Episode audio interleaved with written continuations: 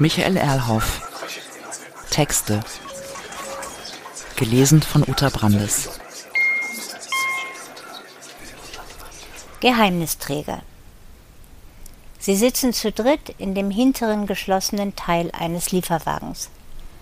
Das ist nicht sehr komfortabel, kann man jedoch für sich aufwerten, denn in diesem winzigen Raum befinden sich neben den drei Leuten sechs Monitore mitsamt etlichen Kabeln und zusätzlichen Kopfhörern. Außerdem sind die Fenster so gestaltet, dass man nicht hinein, wohl aber hinausgucken kann. Vorne sitzt kein Fahrer und der Lieferwagen parkt in der Nähe des Hotels Bristol in der Bonner Innenstadt. Es ist kurz nach zwei Uhr nachmittags, die Atmosphäre im Lieferwagen wirkt ziemlich locker. Der eine der beiden Männer, Egon Bose, verzehrt gerade noch den Rest einer Pizza, einst dreieckig, gereicht auf einem Pappteller.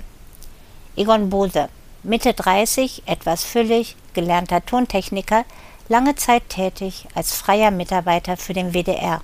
Seit einem halben Jahr Mitglied dieser Gruppe, die sich derzeit in dem Lieferwagen aufhält.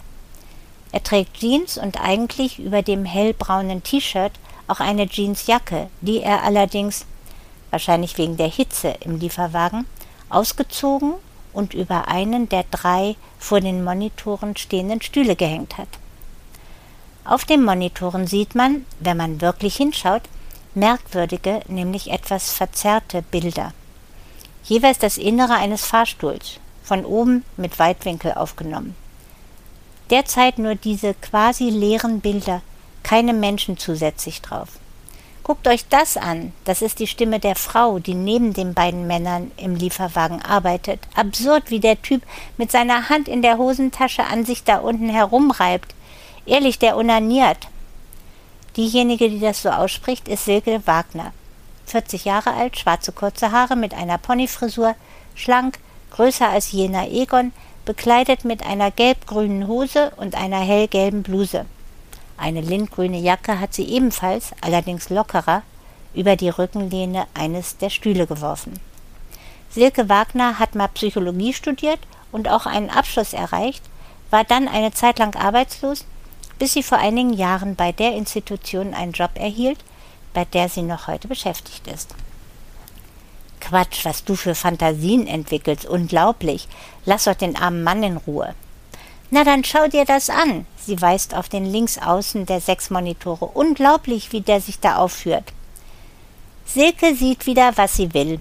Das ist die Stimme von Tobias Hauptmann, dem dritten in dieser Gruppe im Lieferwagen. Tobias Hauptmann, 45 Jahre alt, Glatze, die er offenkundig als solche ständig pflegt, mit etwa 1,80 der größte unter den dreien. Nicht wirklich dick, weißes Hemd, schwarzer Anzug. Als einziger hat er sein Jackett nicht ausgezogen, zieht also seine modische Präsenz dem Komfort vor. Tobias Hauptmann ist von Haus aus Jurist und begann als solcher seine Karriere schon vor 20 Jahren, gleich nach dem Studium, bei der hier präsenten Firma Offiziell leitet er nicht nur diese kleine Gruppe, sondern die komplette Aktion. Schaut euch das an, Silke kann es immer noch nicht fassen. Sogar sein Gesicht gerät in Erregung. Was macht der, wenn er wirklich platzt? Es stimmt, auf dem entsprechenden Monitor sieht man diesen Mann in der Aufwärtsfahrt des Lifts, nur in schwarz-weiß und ein bisschen verzerrt, gleichwohl ziemlich präzise. Soll ich mal den Ton anschalten? Das ist Egon. Doch er erhält keine Antwort. Silke trinkt aus einem Becher Coca-Cola, Tobias beschäftigt sich irgendwie mit der Technik. Jetzt ist er weg. Achte Etage. Silke, du könntest ja rüberlaufen und ihm helfen. Du bist ein Hurenbock, blöde Sätze, und das schon am Beginn unserer Schicht. Schicht ist das Stichwort, etwas mehr über die Aktivität dieser drei Leute zu erklären.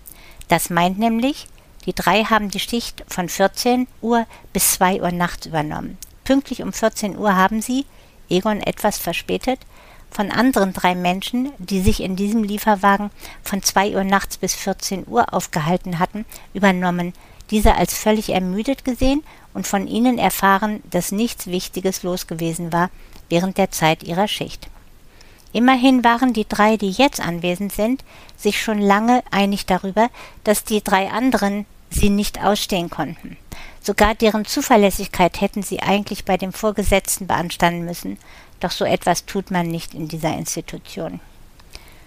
Noch nicht viel los zu dieser Zeit, aber das ändert sich schon eine halbe Stunde später, denn dann kommen für gewöhnlich all diese Leute, die in dem Hotel wohnen oder sich aufhalten, vom Mittagessen und fahren gerne mal kurz nach oben in ihr Zimmer.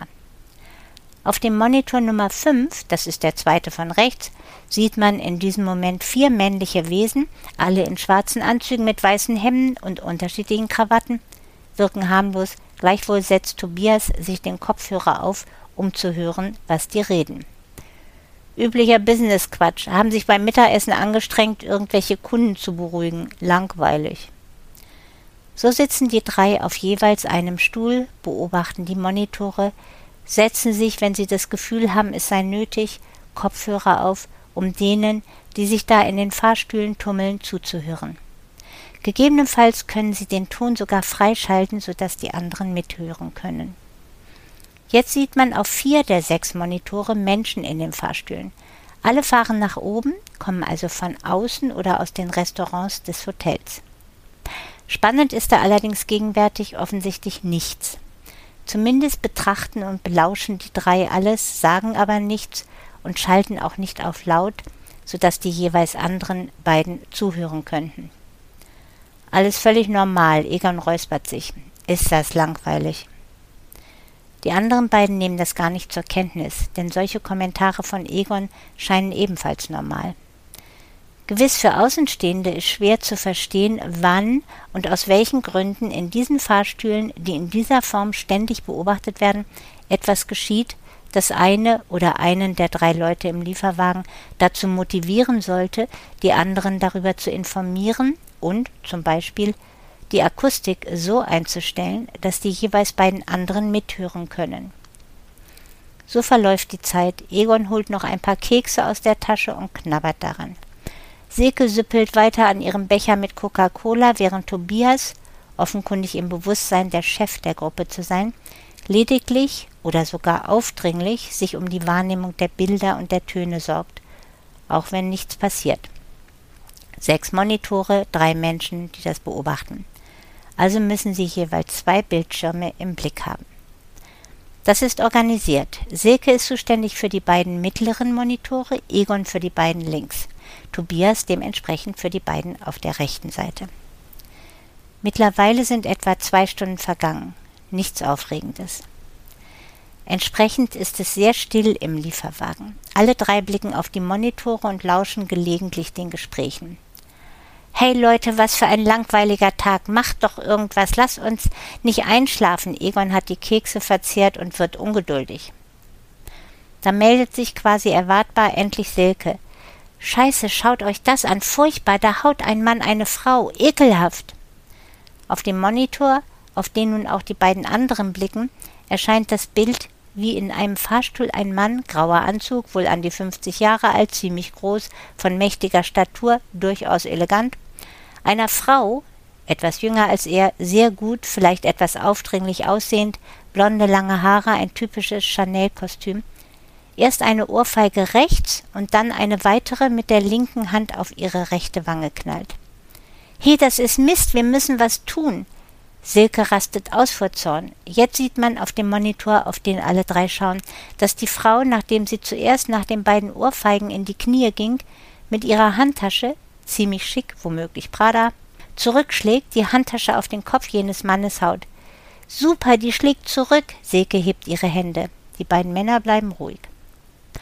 Auf dem Monitor wird jedoch sichtbar, dass der Mann mit der durchaus eleganten Figur nicht allein diesen Angriff der Frau abwehrt, vielmehr richtig zuschlägt. Eine Faust gegen ihren Kopf, eine weitere von oben auf den Kopf, so dass die Frau in sich zusammenfällt. Scheiße, wir müssen etwas tun, der Idiot verprügelt die, das können wir nicht zulassen, Silke ist aufgesprungen. Soll ich den Ton dazu liefern, damit ihr beiden endlich begreift, was da passiert? Lass es, das ist Tobias. Was willst du tun? Ich finde das auch scheußlich, aber wir haben keine Chance. Die sind im Fahrstuhl. Ein kleiner eigenständiger Raum, völlig isoliert. Keiner kann intervenieren, keine Chance für uns. Aber wir müssen etwas tun, das ist schrecklich. Weiterhin Silke, die den Kopfhörer wegwirft und, soweit das überhaupt möglich ist, in dem kleinen Raum im Lieferwagen hin und her rennt. Du hast recht, aber wir können nichts tun. Wir kommen in den Fahrstuhl nicht hinein, während der fährt. Wir können ihn nicht einmal anhalten. Egon versucht, Silke an der Hand zu greifen und sie zu beruhigen. Genau, außerdem würden wir unser Inkognito sofort aufgeben, wenn wir da eingreifen würden. Das geht nicht, weißt du doch. Tobias spielt weiterhin den Boss oder zumindest den, der den Durchblick hat. Wenn überhaupt, dann könntest du erst in dem Stockwerk eingreifen, in dem sie halten. Der Fahrstuhl ist autark, ein eigener Raum, in dem man machen kann, was man will. Auf dem Monitor, den die drei kaum noch beachten, während sie miteinander diskutieren, erscheint das Bild. Frau auf dem Boden, ziemlich ruiniert aussehend, Kleid zerrissen, Blut tropft aus der Nase, und darüber gewissermaßen triumphierend jener Mann, der seine Fäuste an seinem Jackett abstreicht und ziemlich wohlgefällig dreinschaut. Dann, so das Bild auf dem Monitor, stoppt der Fahrstuhl, öffnet sich dessen Tür, ergreift der Mann eine Hand der Frau und zieht sie aus dem Gefährt. Mehr kann man nicht sehen, denn außerhalb des Fahrstuhls existiert keine Kamera. Männer, Scheißmänner und ein Scheißjob, den wir hier tun, beobachten, sich womöglich aufregen und nichts tun können. Ich hasse den Job. Silke, ich denke, wir verstehen dich. Und glaub uns, auch wir finden das furchtbar. Aber du siehst doch nur, was du sonst nicht sehen würdest. Die Normalität. So ist das. Das ist Alltag, auch im Bristol Hotel. Nicht nur dort. Tobias knautscht seine linke Hand in die linke Tasche seines Jacketts und knirscht mit den Zähnen. Du bist ein Zyniker. Können wir wirklich nichts tun? Das geht doch nicht. Egon fixiert Tobias. Auf jeden Fall nicht jetzt. Der Blick zu Egon zurück. Wenn überhaupt, dann nach Abschluss dieser Aktion. Wir können die Bilder aufbewahren und dann später unauffällig der Polizei zuspielen. Und selbst das ist sehr heikel. Was ist das für ein Scheißjob, den wir hier haben? Wir sehen alles und können nichts tun. Das ist doch bekloppt. Silke hat ein Taschentuch hervorgekramt und hält dies vor ihren Mund. Durch das hindurch klingt ihre Stimme sehr dumpf, als spräche sie durch ein Abflussrohr. Ich weiß, du hast recht, stimmt, wir können nichts tun, lassen wir das. Für fast eine halbe Stunde schweigen alle drei, stieren lediglich auf ihre Monitore. Als erster unterbricht Egon diese nur durch das Summen der vielen Maschinen und Drähte gestörte Stille. Das ist ja ein Typ, hier auf Monitor 2, der hat offensichtlich beim Mittagsbuffet geklaut und jetzt packt er das aus seinen Anzugtaschen aus und freut sich dran. Ein ganz normaler Typ, klaut. Silke linst kurz hinüber zu dem Monitor und muss kichern. Technisch ist das mit den Kopfhörern so geregelt, dass die beiden Beobachter und die Beobachterin mit ihren jeweiligen Kopfhörern an die beiden Monitore angeschlossen sind, die von ihnen kontrolliert werden. Dabei können sie hin und her schalten, also mal in jenen und dann in diesen Fahrstuhl hineinhören. Zusätzlich können Sie, wenn Sie wollen oder das für wichtig erachten, den Ton für die beiden anderen hörbar durch einen Lautsprecher in diesem Lieferwagen schicken. Ihre Kopfhörer wiederum sind so gestaltet, dass sie neben den Geräuschen, die ihre Monitore liefern, auch sich gegenseitig oder den Lautsprecher hören können. Eine komplexe Kommunikation, aber technisch sehr einfach zu erledigen. So flimmern die Bilder über die Monitore und rauschen die Töne in ihren Ohren. Was ist denn das für eine Frau hier auf Monitor 6? Die steht die ganze Zeit vor dem Spiegel, betrachtet sich und versucht sich zu schminken. So albern. Man sollte Spiegel in Fahrstühlen verbieten. Die ist jetzt schon vier Stockwerke unterwegs und schminkt sich immer noch. Tobias, dann sieh dir diesen Fatzke auf Monitor 3 an. Das sind nicht nur Frauen, die sich von ihrem Spiegelbild nicht losreißen können. Der schafft es auch nicht, nur fehlt ihm die Schminke. Pech für ihn. Zugegeben, Tobias lehnt sich kurz zu Monitor 3 hinüber. Dennoch sollten die Spiegel verboten werden. Man wirkt sowieso immer lächerlich im Spiegel. Willst du stattdessen Monitore und Kameras im Badezimmer? Dann versuch mal, dich auf dem Weg zu rasieren. Egon lacht. Erst zwei Stunden vorbei und so wenig los. Was ist das für ein Tag? Silke stützt ihren Kopf mit beiden Händen ab, ihre Ellbogen vor sich auf dem Pult. Ist halt Dienstag, was soll's? Ruhe, psst. Die hier ist spitze, die alte Dame auf Monitor 5, so etwas. Die beiden anderen drehen sich hinüber und sehen auf dem Monitor eine ältere Frau mit grauer Pagenfrisur in langer schwarzer Hose und Bluse. Und die tanzt. Einfach so, ohne in den Spiegel zu blicken. Tobias schaltet den Lautsprecher ein, sodass die anderen mithören können. Hört zu, die singt dazu Yesterday von den Beatles. Stimmt, man kann es hören. Kein perfektes Englisch, ziemlich gut jedoch in der Melodie. Und dazu die schönen Bewegungen. Großartig, die bewegt sich wie die Äste einer Trauerweide. Dürftiges Bild, Egon, Silke schüttelt den Kopf. Du redest Unsinn. Die glaubt, sie sei eine Glycinie. Was ist das denn? Blauregen, siehst du häufig an den Wänden von Häusern, ganz schön. Ihr quatscht und sie ist im Erdgeschoss ausgestiegen. Schade, das war wirklich merkwürdig. War sie betrunken? Egon, du bist einfach fantasielos, schrecklich. Lass es, nützt doch nichts. Konzentrieren wir uns auf die Monitore. Einige Menschen fahren hinauf, andere hinab. Nichts Aufregendes. Viele einzeln, manchmal Paare. Gut, dazwischen ein Pärchen, das sich ziemlich leidenschaftlich küsst, also offenkundig über die eigenartige Autonomie der Existenz in einem Fahrstuhl weiß. Einmal drängen sich acht, Tobias zählt extra nach, Leute in einem Fahrstuhl. Alles Männer, alle in schwarzen Anzügen, mit am Hals offenen Hemden und an den Füßen Turnschuhe. Achtung, auf Monitor 6, mehrere Leute, acht insgesamt, ich schalte auf laut. Bringt aber nichts. Die schwatzen bloß, wie toll der Kurs sei, an dem sie gerade teilgenommen haben. Endlich praktisch. Eine richtige Herausforderung. Man lernt sich zu bewegen, genau, mal sich so richtig austoben und so ähnlich. Tobias schaltet den Lautsprecher ab. Über eine Stunde vergeht, nichts geschieht, zumindest nichts, was man notieren müsste. Außer vielleicht diese Situation, die Silke mit dem Hinweis, lauscht doch mal diesen Verrückten, die nicht vernünftig reden können, auf den Lautsprecher spielt. Auf Monitor 3 gibt es das Bild aus einem Fahrstuhl, in dem eine Frau und ein Mann, beide Mitte 30 und ziemlich normal gekleidet, laut und abwechselnd miteinander reden. Zuerst der Mann.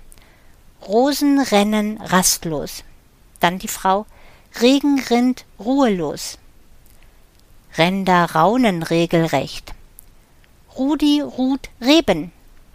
Ruth ruft Rainer. Reine Runen rauben, Regenrinnen. Räudige Rohlinge rutschen rasant. Egon interveniert. Schluss, das macht einen ja verrückt. Blödsinn, du kannst es gebrauchen, deine Sprache zu verbessern. Silkes Gesicht läuft leicht rötlich an. Hör doch zu, das ist spannend. Zu spät, die sind schon in der zweiten Etage ausgestiegen. Tobias wackelt ebenfalls mit dem Kopf. Schade, war doch immerhin eine Abwechslung. In diesem Moment flippt Egon schier aus. Mund halten, jetzt wird es spannend. Ich schalte die Richtmikros ein. Er schaltet, alles läuft über den Lautsprecher, dazwischen jedoch erneut Egon. Die sind im Keller in der Garage eingestiegen. Vier Leute, ganz komisch. Das spielt sich auf Monitor 1 ab. Vier Männer, alle etwa im gleichen Alter, also Ende 40, dezent schwarz gekleidet, weiße Hemden, unterschiedliche Krawatten. Sie stehen eng beieinander. Die reden Italienisch. Silke, Egon wendet sich zu ihr, das ist deine Sache. Silke spricht fließend Italienisch und übersetzt sofort. Subrosa sagt der vorne links, jetzt der rechts, Selbstverständlich. Man sieht es, die anderen beiden der vier Männer nicken. Wieder Silke, der von links, Sie haben den Auftrag gesehen. Die drei weiteren Männer nicken. Silke übersetzt weiter. Dann wissen Sie, was das bedeutet, sagt der vorne links, der hinten links antwortet, selbstverständlich, das ist uns doch allen klar. Zustimmung der anderen. Weiter in der Übersetzung. Das ist der vorne rechts, sie zögert einen Moment und wartet den ganzen Satz ab. Mit diesem Vertrag schießen wir Prada ab. Egon juchzt. Wir haben sie, habt ihr gehört, die reden vom Abschießen? Halt den Mund, Tobias unterbricht ihn. Lass Silke reden. Der hinten rechts, schaffen wir das? Ist das nicht zu viel? Und nun der vorne links, der scheint der Chef zu sein. Kann sein, wir brauchen einfach 300 Millionen. Das wird schwer. Der hinten links, so viel? Wenn ich unser Budget überblicke, dann schaffen wir das nicht. Der rechts hinten, Denke ich auch. Wir schaffen das nicht. Der vorne links, der Chef. Aber das ist unsere einzige Chance. Mit diesem letzten Satz öffnet sich die Fahrstuhltür und verlassen die vier Männer diesen Raum hinein in die Lobby des Hotels. Subrosa, habt ihr das gehört? Geheimsprache. Das sind unsere Leute. vergiss es, die haben mit unserer Sache überhaupt nichts zu tun. Und dieses Suprosa ist ganz normale Sprache, lediglich etwas altmodisch. Nimm mich nicht auf den Arm, ich habe das noch nie gehört. Mann, Egon, glaube mir, das Wort bedeutet dasselbe wie in der französischen Sprache entre nous, also geheim oder nur unter uns. Egons Gesicht legt sich in Falten. Spiel nicht den großen Weisen, ich kenne das nicht und ich bin sicher, fast niemand kennt das. Tobias scheint ein gewisses Maß an Pädagogik zu mögen. Also, ist dir nie aufgefallen, dass alte Beichtstühle stets mit Rosen dekoriert werden, eben weil alles, was dort geredet wird, geheim bleibt. Das kommt aus der alten römischen Kultur. Cupido hielt immer eine Rose in der Hand, wenn nicht über die vielen Liebesabenteuer seiner Mutter Venus geredet werden sollte. Daraus folgte, dass im römischen Konzil immer dann eine Rose unter der Decke hing, wenn es um eine geheime Versammlung ging. Er lächelt und genießt seine Lehrtätigkeit. Alles okay? Ja, Herr Lehrer, nun reicht es aber. Verdrossen und verschnupft schweigt Egon, was die anderen beiden womöglich so sehr nervt, dass sie ebenfalls für einige Zeit den Mund halten. Außerdem ist dies 17.30 Uhr eine Zeit, in der nicht viel geschieht. Wenn überhaupt, dann ist auf Monitor 4 interessant, zwei japanischen Familien dabei zu beobachten, wie sie sich während fast der gesamten Fahrt im Licht voreinander verneigen. Auffällig, wie schon die Kinder sich daran beteiligen und wie deutlich sich eine Familie stets etwas tiefer verbeugt als die Mitglieder der anderen. Nach etwa einer Viertelstunde macht Silke die anderen darauf aufmerksam, dass auf Monitor 3 eine junge Frau sich eine Spritze setzt. Die hat den linken Ärmel ihrer Bluse hochgekrempelt, sucht ihre Vene, klopft deshalb heftig auf den Arm und spritzt sich einige Momente später. Tja, das ist Tobias. Bevor du wieder etwas sagst, wir können nichts tun. Das ist ein geschlossener Raum in Bewegung. Fertig. Silke nickt vorsichtig. Vielleicht sollten wir beim nächsten Mal zusätzlich zu den Mikrofonen und Kameras ein Elektroschockgerät einbauen lassen, das wir dann notfalls in Gang setzen können. Hätten wir wenigstens eine Chance. Hör auf, das wäre für alle zu verführerisch, dann werden die hier im Lieferwagen zu Gewalttätern. Okay, ich sag ja schon nichts weiter. Die Stimmung scheint am Nullpunkt. Bis endlich etwas später, typisch zwischen 18 Uhr und 18.30 Uhr, die Fahrstühle öfters laufen und ziemlich häufig Menschen in Bademänteln transportieren, nämlich von den oberen Stockwerken in die erste Etage, wo in diesem Hotel der Wellnessbereich zum Schwimmen, zur Sauna und zu Gymnastikübungen einlädt. Gelegentlich müssen alle drei im Lieferwagen kichern, denn alberner kann man kaum in einen Aufzug auftreten, zumal dann, wenn in demselben Lift ein oder zwei mit Bademantel und andere in schwarzen Anzügen oder so stecken. Zudem, Egon weist die anderen auf solch eine Situation auf Monitor 1 hin, öffnen sich manchmal die Bademäntel ein wenig und geben den Blick auf Körperteile frei, die gewöhnlich verdeckt werden. Schaut euch den an, der steht wirklich vor dem Spiegel vorne mit offenem Bademantel, um sich selbst zu begaffen, und weiß nicht, dass wir seine Vorderfront sehen können. Egon lacht lautlos. Silke greift fassungslos an ihren Kopf, Tobias lässt sich intensiv auf jenes Spiegelbild ein. Wie immer, solche Szenen, das könnte zusätzlich attraktiv sein an dieser Art der Beobachtung, huschen stets flink vorbei. Einige Sekunden, manchmal weniger als eine Minute. Das sind Actionfilme, so ergötzen die drei sich an den nun lebendigeren Bildern. Neue Attraktion, die von Tobias gemeldet wird. Zwei Männer in Overalls tragen in der sechsten Etage ein Gemälde durch die offene Fahrstuhltür in diesen hinein und sausen abwärts. Das wird spannend. Fahren die gleich in die Tiefgarage? Silke wundert sich. Woher weißt du, Tobias kommt wieder altklug daher, dass das Bild geklaut ist? Weiß ich auch nicht. Wäre aber aufregender. Ist doch eine super Idee. Bilder in Hotels klauen. Und in diesem teuren Ding lohnt sich das bestimmt. Kannst du das Bild erkennen? Ein berühmtes Gemälde? Nee. Sieht impressionistisch aus, kann jedoch auch eine Kopie sein. Sie verzieht keine Miene. Wahrscheinlich doch ein Original, wert etwa eine Million. Flugs in die Tiefgarage und ab durch die Mitte. Die beiden anderen winken bloß ab und beobachten stattdessen die weiteren Transporte von Menschen in Bademänteln. Oder auch nur all die merkwürdigen Versuche von Menschen in Fahrstühlen, wenn sie dort zu mehreren herumstehen und sich offensichtlich fremd sind, sich möglichst so zu verhalten, dass niemals der Eindruck entsteht, man betrachte jemanden von den anderen oder suche gar ein Gespräch. Wobei umso auffälliger ist, wie hinterrücks eben doch alle die anderen beobachten. Heimlich. Übrigens spielt dabei der Spiegel eine sehr vertrackte Rolle gewährt dieser doch die Möglichkeit, hinterhältig andere zu studieren und birgt das wiederum zugleich die Gefahr, dass sich im Spiegel Blicke kreuzen. So beschäftigt man zumindest die Augen und damit zwangsläufig irgendwie ebenfalls das Gehirn.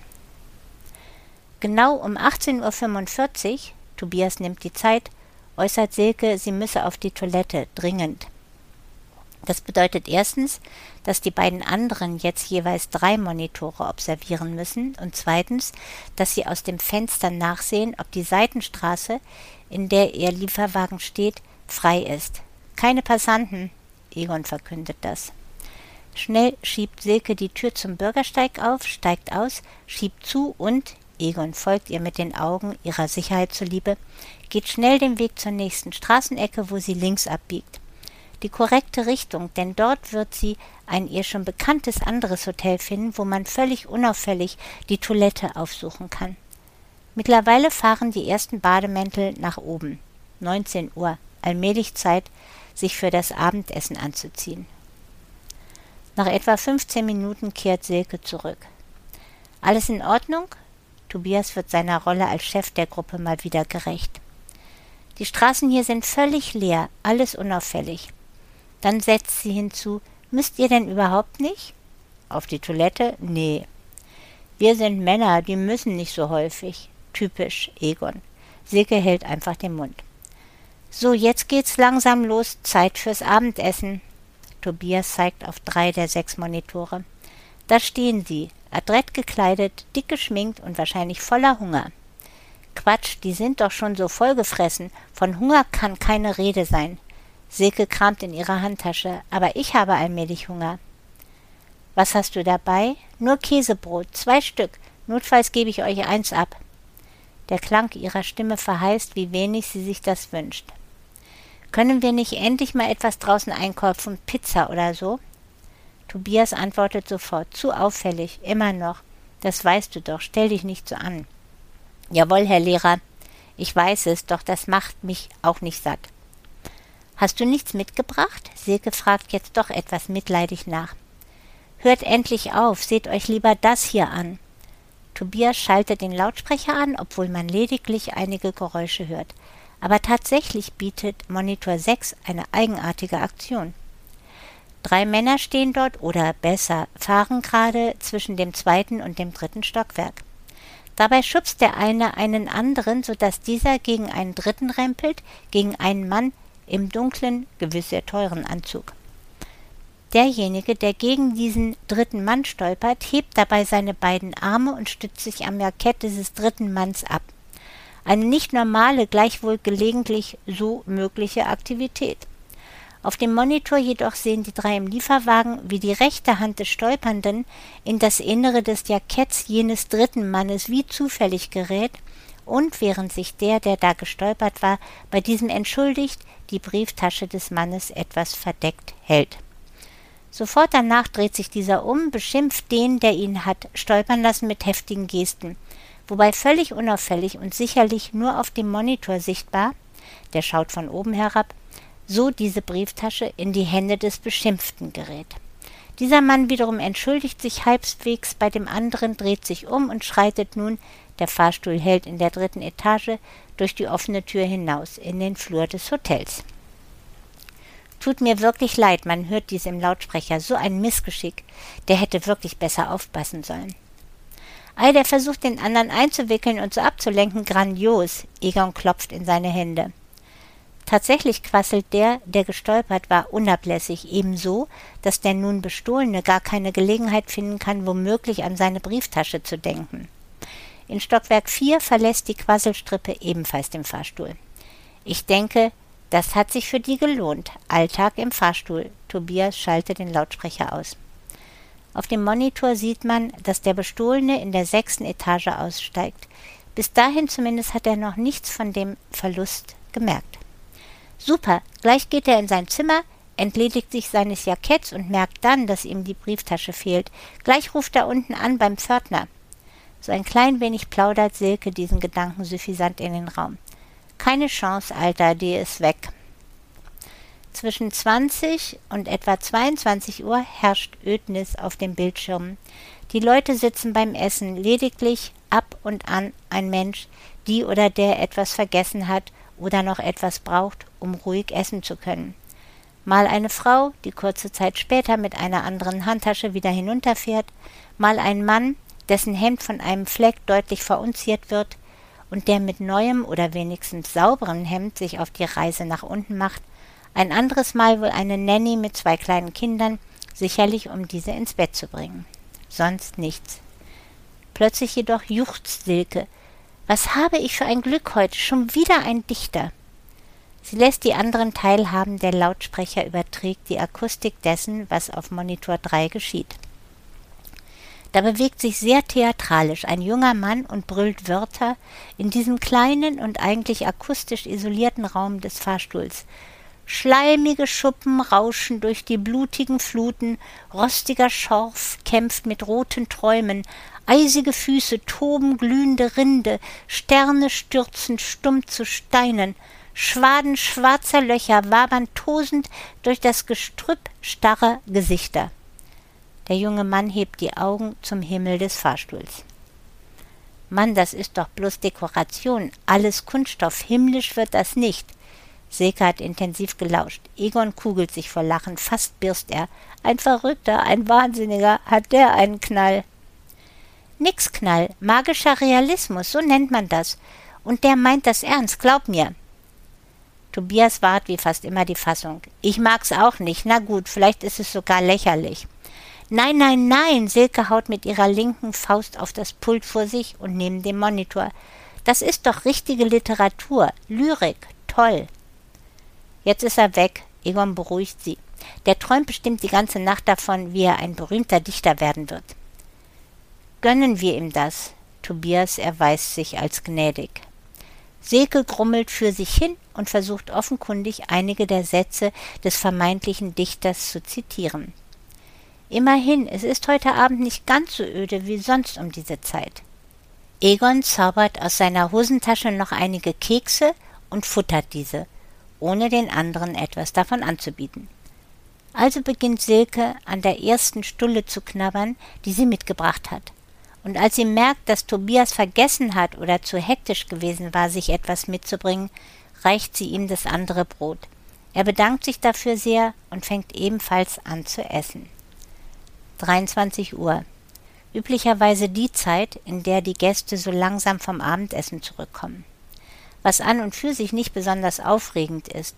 Die reden dann meist vom Essen oder darüber, dass sie nun müde seien oder vielleicht auch über die dummen oder eitlen anderen, mit denen sie essen mussten.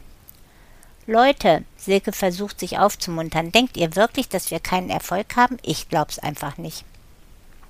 Selbst Tobias döst etwas und scheint froh, dass jemand redet. Kann sein, kann nicht sein. Wenn wir wüssten, wann die auftreten, dann müssten wir nicht seit zwei Wochen hier herumsitzen und auf die Monitore starren. Ich weiß es nicht. War ja nur eine Frage, uns wach zu halten. Sie wendet den Kopf nach links. Egon, schläfst du? Fast. Und wenn ich dann noch all diese fetten Typen sehe und wir arbeiten hier Sauerei. Wir sind bloß Spanner. Das sind Leute wie wir, ist unser Beruf. Finde dich damit ab oder such dir einen anderen. Tobias ist wieder wach. Wenige Minuten später ruft er Monitor 5, da prügeln sich gleich welche, wirklich. Auch die beiden anderen schauen auf Monitor 5. Tobias klickt zusätzlich den Lautsprecher an. Im Fahrstuhl ist wirklich Stimmung. Der eine keift. Du elendes Schwein. Der andere kläfft. Halt die Schnauze, du Arschloch. Du spannst mir nie wieder einer aus. Vergiss es, die wollte dich überhaupt nicht so wie du aussiehst. Verstehe ich das sowieso. Dreck, sagt noch ein Wort und ich hau dir einer rein. Mach doch, du Zwerg, ich lach mich krank. Keine Sorge, vielleicht bist du krank. Tatsächlich, der dies gesagt hat, knallt seinen Kopf mit voller Wucht gegen den des anderen. Der stöhnt, geht kurz in die Knie und schlägt dann mit seiner rechten Faust direkt in den Magen des anderen. Der krümmt sich. Man muss bedenken, alles im Fahrstuhl. Dann tritt er heftig gegen das Schienbein des anderen, der schreit, das schaffst du nicht, und tritt mit seinem rechten Knie zwischen die Beine des Kontrahenten. Ein tiefer Seufzer, der geht zu Boden und hält krampfhaft die Hände über seinen Kopf. Der andere tritt zu, trifft den Kopf. Der Getroffene rollt sich nur noch an die rechte Seite des Fahrstuhls und brüllt Hör auf, du Schwein. Er wird noch einmal von einem Tritt getroffen und sagt nichts mehr. Der andere spuckt auf ihn. So, jetzt weißt du, wer hier der Stärkere ist. Mach das nie wieder. Wage es bloß nicht. Der Fahrstuhl hält, der Sieger dieser Prügelei verlässt ihn, während der andere auf dem Boden liegen bleibt. Müssen wir dem nicht helfen? Egon schüttelt sich. Nein, Tobias wackelt entsetzt mit dem Kopf. Der gleiche Fall, wir können nichts tun, aber ich gebe zu, wir müssen uns für die Zukunft etwas überlegen. So geht das nicht. Scheiße, wir sitzen hier und der stirbt womöglich. So schnell stirbt er nicht. Du siehst doch, Tobias richtet seinen Zeigefinger der rechten Hand auf den Monitor. Er rührt sich schon wieder. Noch ein Stockwerk, dann ist er oben, und sonst fährt er wieder runter. Irgendwer findet ihn. Lasst uns weiterarbeiten. Ich weiß nicht, Silke fixiert Tobias. Ich weiß wirklich nicht, ob du so cool bist oder nur so tust. Da, Tobias macht die anderen darauf aufmerksam. Der Typ ist oben angekommen und fährt jetzt erneut hinunter. Alle drei beobachten das. Weiter Tobias Lobby, der rappelt sich auf und wankt wahrscheinlich zur Rezeption. Das ist gut so, die können ihn verbinden, gegebenenfalls den Notarzt anrufen oder sogar einen Unfallwagen. Silke interveniert. Denkst du, der informiert die Polizei? Nie und nimmer, er kann das gar nicht nachweisen. Im Aufzug existiert für so etwas kein Zeuge. Dafür liefe er Gefahr, von dem anderen noch einmal verprügelt zu werden, würde ich nicht machen. Für etliche Minuten beherrscht Schweigen das Innere dieses Lieferwagens, bis Silke sich meldet. Völlig bizarr. Wir spielen hier geheime Staatsmacht, kontrollieren Menschen, die davon nichts wissen, und tun dies mit gefesselten Händen. Was soll das? Besser so, wenn wir bei unseren Observationen zusätzlich direkt handeln könnten. Das wäre wirklich autoritär und hinterhältig. Tobias, du bist ein blinder Ideologe, rechtfertigst einfach alles. Egon fügt hinzu, aber die Dokumente, also das, was wir hier aufnehmen, werden doch gespeichert. Wofür? Um später dennoch jemanden aufs Kreuz zu legen? Weiß ich auch nicht. Tobias wiegelt stets ab. Was immerhin dazu führt, dass alle für eine ganze Weile schweigen. Schon kurz nach Mitternacht, Silke hält ihre Hand mit der Armbanduhr in die Höhe. Nur noch knapp zwei Stunden bis zum Ende der Schicht. Wie gut, dann lohnt sich für mich nicht mehr so mühselig auf die Toilette zu gehen. Egon bohrt seine Augen in die beiden Monitore gewissermaßen zur Ablenkung. Auf denen erscheinen um diese Zeit, so haben sie in den vergangenen Tagen oder Nächten gelernt, wesentlich die Angetrunkenen bis zu Betrunkenen. Einige quatschen und kichern bloß, andere grölen. Hört mal, hier erzählen sich welche Witze, vielleicht lustig. Silke engagiert den Lautsprecher drei jüngere Männer, die sich schon leicht an den Wänden ihres Fahrstuhls abstützen müssen. Man hört den in der Mitte. Im Kölner Stadtteil Nippes, auf dem Balkon im ersten Stockwerk eines Hauses, schüttelt ein türkischer Mann seinen Teppich aus, fragt der Kölner, der unten auf der Straße steht, will er heute nicht fliegen? Alle drei schütteln sich vor Lachen, die im Lieferwagen lächeln immerhin. Jetzt der auf der rechten Seite stehen zwei Zahnstocher auf einer Landstraße und unterhalten sich. Kommt ein Igel vorbei, sagt der eine Zahnstocher, wusste gar nicht, dass in dieser Gegend Autobusse verkehren. Dröhnendes Gelächter im Aufzug, zurückhaltendes im Lieferwagen. Schließlich der links. Spazieren ein katholischer Bischof und ein Rabbi am Fluss entlang. Es ist warm, sie beschließen zu baden und entledigen sich ihrer Kleider. Just nach dem Schwimmen als sie schon wieder und noch nackt am Ufer stehen, nähert sich eine größere Gruppe von Jugendlichen. Sofort bedeckt der Rabbi mit irgendeinem Kleidungsstück die untere Partie seines Körpers, während der Bischof die Hände vor sein Gesicht hält. Fragt der Rabbi, warum versteckst du dein Gesicht und nicht das Problem? Antwortet der Bischof, angesichts von denen ist mein Gesicht das Problem. Man kann sich nicht halten vor Lachen. Tobias plädiert dafür, nun den Lautsprecher auszuschalten. Zu viele Witze, das ist einfach langweilig. War doch eine Abwechslung. Egon lacht immer noch. Weiter geht es noch über eine Stunde. Klar, alle warten darauf, dass endlich das geschehen möge, weshalb sie anwesend sind, alle ansehen und mithören. Die Hoffnung allerdings ist gering, das Rätsel möge sich in der noch verbleibenden Zeit lösen, oder nicht das Rätsel, jedoch der Grund für die Anwesenheit. Plötzlich jedoch schreit Silke nahezu Monitor 4, da ist er, kommt aus der Tiefgarage, hinsehen. Der Lautsprecher ist sofort eingeschaltet, auf Monitor 4 steht ein Mann mit Aktentasche. Manfred Höfel, 44 Jahre alt, Pässer aus der Schweiz und aus Österreich, wohnhaft in Zürich und Linz, inoffizieller Wohnort Moskau. Tobias zitierte das. Das ist er. Sofort angelt Tobias sein Smartphone aus der Tasche, drückt eine Taste und spricht nach wenigen Augenblicken hinein. Tobias, Aktion Bristol, alle bereit, er kommt. Er fragt Silke, wo ist er jetzt? Gerade an der Lobby vorbei weiter aufwärts. Er fährt nach oben, alle Stockwerke besetzen, unauffällig verdeckt in den Türen von Zimmern, wie vereinbart. Sie verfolgen den Vorgang an Monitor 4. Achtung, der stoppt in der vierten Etage. Silke sieht zu Tobias hinüber. Der redet sofort in sein Telefon. Viertes Stockwerk erhält, alle in das vierte Stockwerk abwarten. Vorsicht, irgendetwas Neues? Er lauscht kurz in das Telefon hinein. Da ist ein anderer Mann am Fahrstuhl der vierten Etage. Er sagt dies den beiden im Lieferwagen, sie lassen den Monitor 4 nicht aus den Augen. Tatsächlich öffnet sich dort die Tür des Aufzugs und tritt ein zweiter Mann hinzu. Achtung, die fahren weiter, also erneut alle Stockwerke bewachen, unauffällig. Wenn irgendjemand das vermasselt, Tobias beendet den Satz nicht. Was reden die miteinander? Egon hüpft vor Nervosität.